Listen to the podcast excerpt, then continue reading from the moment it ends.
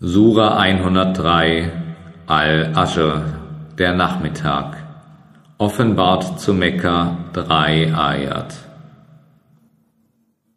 Im Namen Allahs, des Allerbarmers, des Barmherzigen.